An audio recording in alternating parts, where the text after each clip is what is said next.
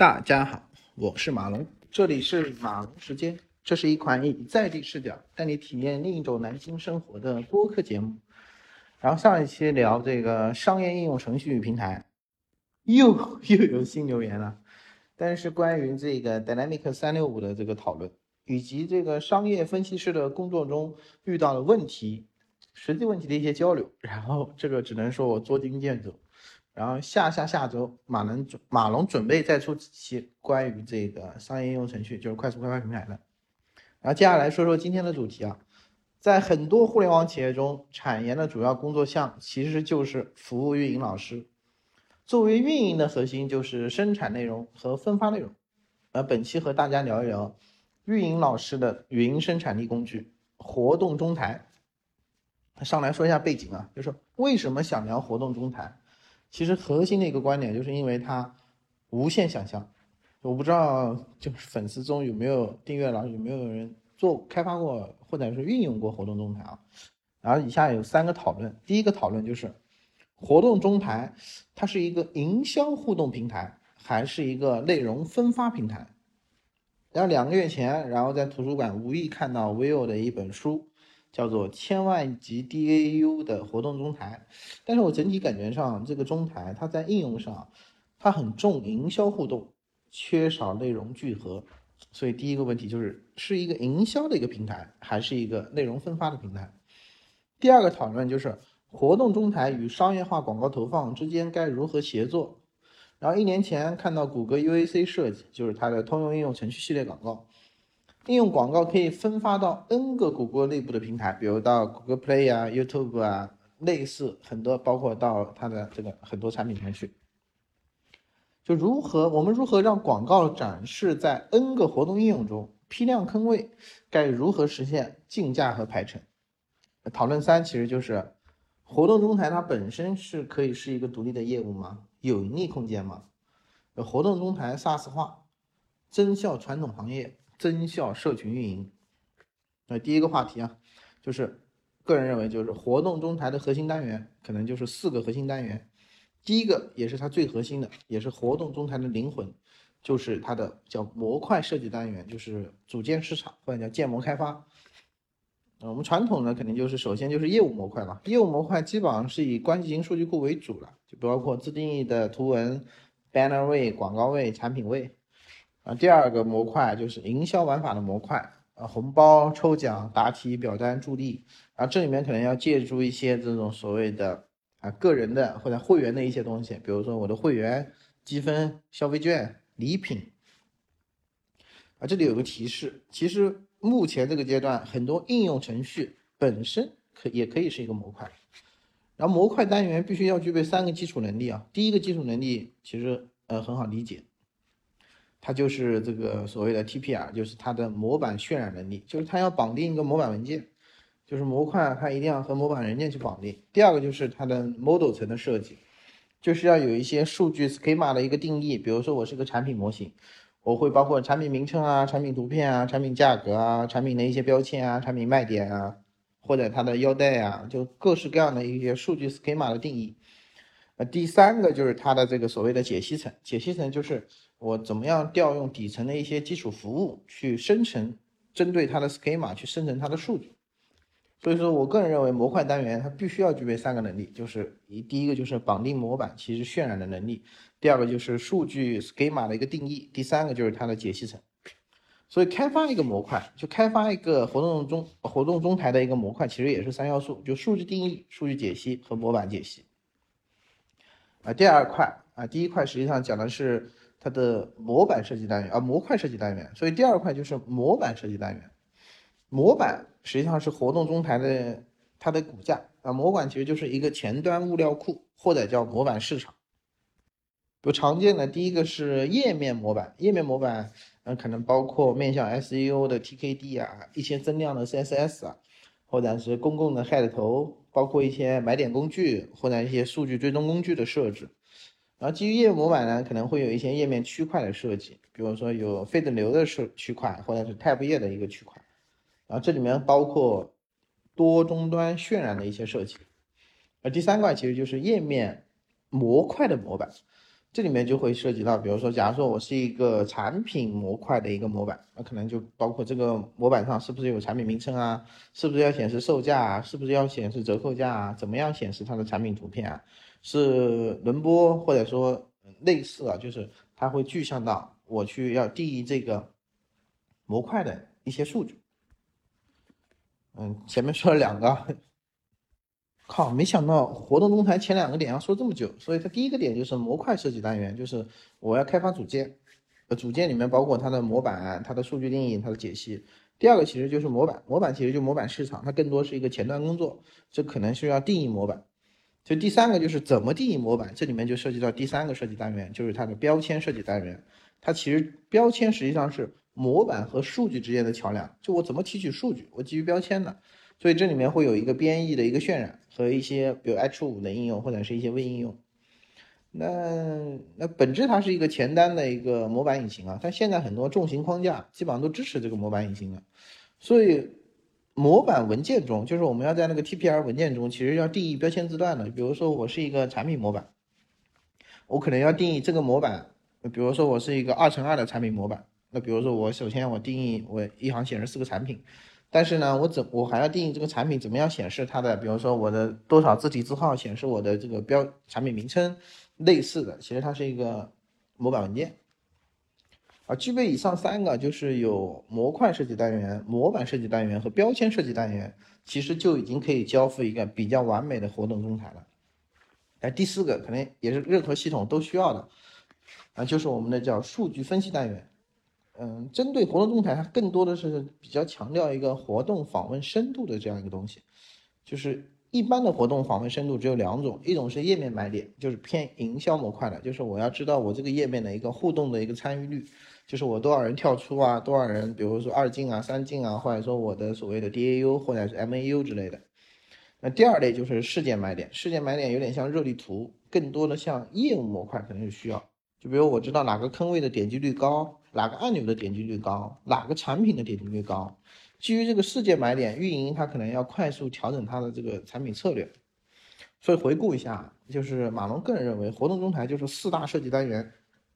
第一个是模块设计单元，所谓的组件开发；第二个就是模板设计单元，所谓的模板市场或者是物料库；第三个是标签设计单元，实际上就是我们的模板怎么去设计。以及我们最终模板渲染的这个终端是一个什么样的形式，都是在标签设计单元。第四个其实就是我们的数据分析单元，主要是分析这个活动应用的一个访问深度。哎，又八分钟了，所以第二个场景，第二个话题其实简单点，就是活动中台有哪些应用场景？其实我个人认为，马龙个人认为，活动中台核心场景就是内容分发。内容分发，我个人认为有三个可以讲的点啊。第一个就是所谓的聚合页分发。我们大量的 App 其实它都是充斥了聚合页，包括分类页、频道页、专题页。所以聚合页里面它大量的集成都是广告位和产品组，所以就活动中台可以生成大量的聚合页。而第二块就是营销页的这个呃分发，营销页分发可能就包括呃很多营销互动的一些工具和玩法，比如拆红包啊、抽奖啊、答题啊、表单啊、助力啊。但是营销页玩法它往往会有一个准入的条件和一个消耗的一个一个概念，比如说我要是有会员的一个一个账户，我要用积分去消耗，可能我会得到什么样的消费券或者得到一个什么样的礼品，所以它第二个分发场景就是营销页的一个分发，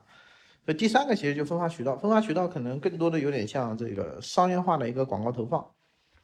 就是，嗯，就是首先我去分发了一个聚合页也好，分发那个营销也好，里面可能会有一定的坑位去竞价，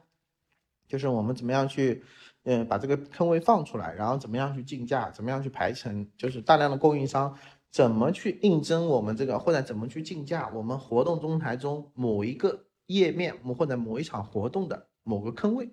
所以这是第三个模块，所以从整个活动中台的应用场景，它就包括三个层面。第一个就是呃两个呃两个层面，第一个就是分发层面，第二个是商业化广告层面。说白了就是我们怎么样把别人在我们这边花的广告投放给分发到各个我的 app 的内部的各个的聚合页和各个的营销页。这其实是个技术活，也是个运营活。如果参与过的小伙伴可能能理解我在说什么。呃，第三个其实就是活动中台中的一些技术的一些场景，嗯，它里面还是有一些真技术的。嗯，我个人认为其实是三个东西。第一个是这个分布式的一个缓存，呃，这里面特别是一些聚合页的活动中台，它可能会涉及到多层式啊、多主题啊、多页面，就是怎么样通过分布式的缓存，就是做一些主动缓存的设计，就是去去降低这个，或者说优化前端这个响应和一些渲染。啊这里面可能渲染也包括一些懒夹子啊，那它都都是一些全前端的一些渲染技术的，那肯定是本身就在的。那第二块就是整个事件的一个点击流，嗯，访问深度怎么样去采集？这里面涉及到这个所谓的一个 key 的设计，呃，核心肯定是有个 uni ID 的，这个 uni ID 理论上可能是，嗯，我的 cookie 的 ID 啊，或者和我的这个所谓的平台的一些访问 ID 之间会形成一个 uni ID，但是它整体的 K，按照我们以前肯定是个五步的页面一个标识法，可能我的来源页。啊，就是来源页的 ID，我的 DSP 就是我的落地页 ID，我当前访问的这个落地页 ID，我区块 ID、模块 ID 以及坑位 ID，我基于这个五个 ID，我们基本上就能分析到我们的访问深度，就是从哪里来到哪里去，点到哪里，呃，会形成一个事件点击流。啊，这个也比较复杂，这个就可能涉及到大数据啊，或者说数据湖的一些概念，然后这里面会涉及到一些数据仓库，具体操作过的小伙伴都懂。第三块其实就是多终端渲染，呃，类似 Hybrid 或者是微应用。但理论上，我感觉多终端渲染现在已经不是一个很大的一个技术问题了。虽然说这块我不熟啊，但是我感觉这个 Hybrid 和这个微应用，特别是现在这么多重型的前端框架，这应该都不是问题。就是现在渲染这块应该都不是问题，无论是 Flutter 啊，或者说呃呃 React 类似啊，应该都能解决这些问题。呃，第四个话题，你知道。嗯，有点快啊，我回顾一下前三个话题。第一个就是活动中台的核心单元，三个啊四个单元。第二个就是活动中台的应用场景内容分发。第三个就是活动中台中用到的一些技术场景，呃，缓存、点击流、多终端渲染。那第四个其实我是我马龙个人关于活动中台的下一步的一个一个感受，或者说就是它的迭代方向。那第一个肯定是基于现在。大语言模型下的服务插件，就是把活动中台本身变成个插件。你比如说像现在携程问道啊，刚发布的它的 LLM 的一个大语言模型，所以活动中台呢，它更多像个机器人，像一个 bot，就是它来承接这个 action，然后基于微应用的输出餐和入参，比如简单一个一个旅游 GTP 的一个，假如说我们现在是一个旅游 GTP 的一个指令，然后它的指令就是我基于某个 POI，我生成我的旅游线路合集。然后这时候活动中台就输出了，啪，输出一个聚合页。然后比如说三亚的，比如三亚五千块钱，所谓的一个呃动态打包的一个产品的一个聚合页就出来了。所以我认为它最大的第一个第一个迭代，可能就是它变成大模型下的一个服务插件，就是把本身变成一个 action，变成一个响应这个提示工程师后面的一个响应出来的一个结果，就有点像现在 ChatGPT，ChatGPT 现在和很多家也开始做这个做这个呃 plugin 做这个插件了。所以活动中台第一个是大语言模型下的插件，所以第二个活动中台是什么？第二个活动中台，我个人认为活动中台它可能会逐渐的去 SaaS 化，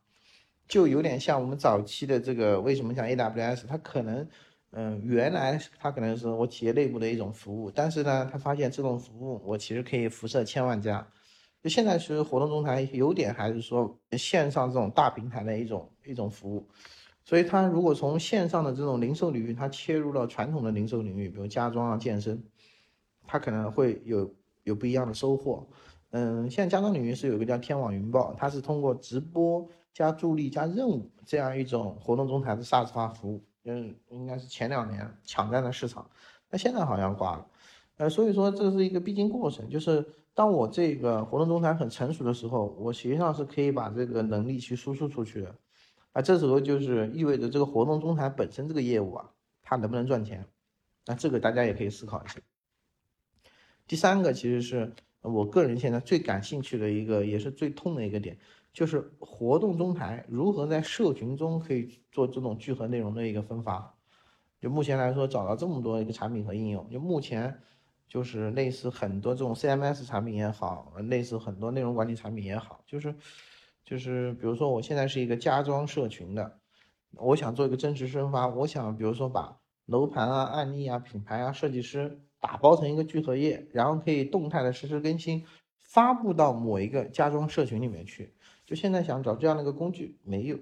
所以我认为活动中台如果说在社群上，特别是在聚合快速生成、聚合内容分发上，有一定的有有下一个迭代的话，可能会是一种很好用的产品，或者说，呃，就有点像什么，有点像一种，嗯，就我们现在可能就是从这个又从语言上面来说，我们原来这个所谓的社群的沟通是文字。后面社群的工资变成文字、图片啊，或者说变成一些备忘录，慢慢的这个沟通变成了视频，或者说变成了短视频，或者变成了长视频，或者说变成了公众号的软文都行。就我认为，活动中台的下一步可能让社群之间的沟通，它变成了一个包，变成了一个聚合包，在这个包里面所承载的东西，就完全用活动，相当于。未来的这种社群沟通中，它发的是一个 package，这个包，这个包是由活动中台这个产品打造的，创造一种新的交交流语言。那，最后了，最后了，最后其实我，嗯，我个人观点，马龙观点就是，活动中台实际上是产研和运营协作的一种新语言方式。基于活动中台，就是我产品研发团队和运营团队，他们用一种新方式在交流了，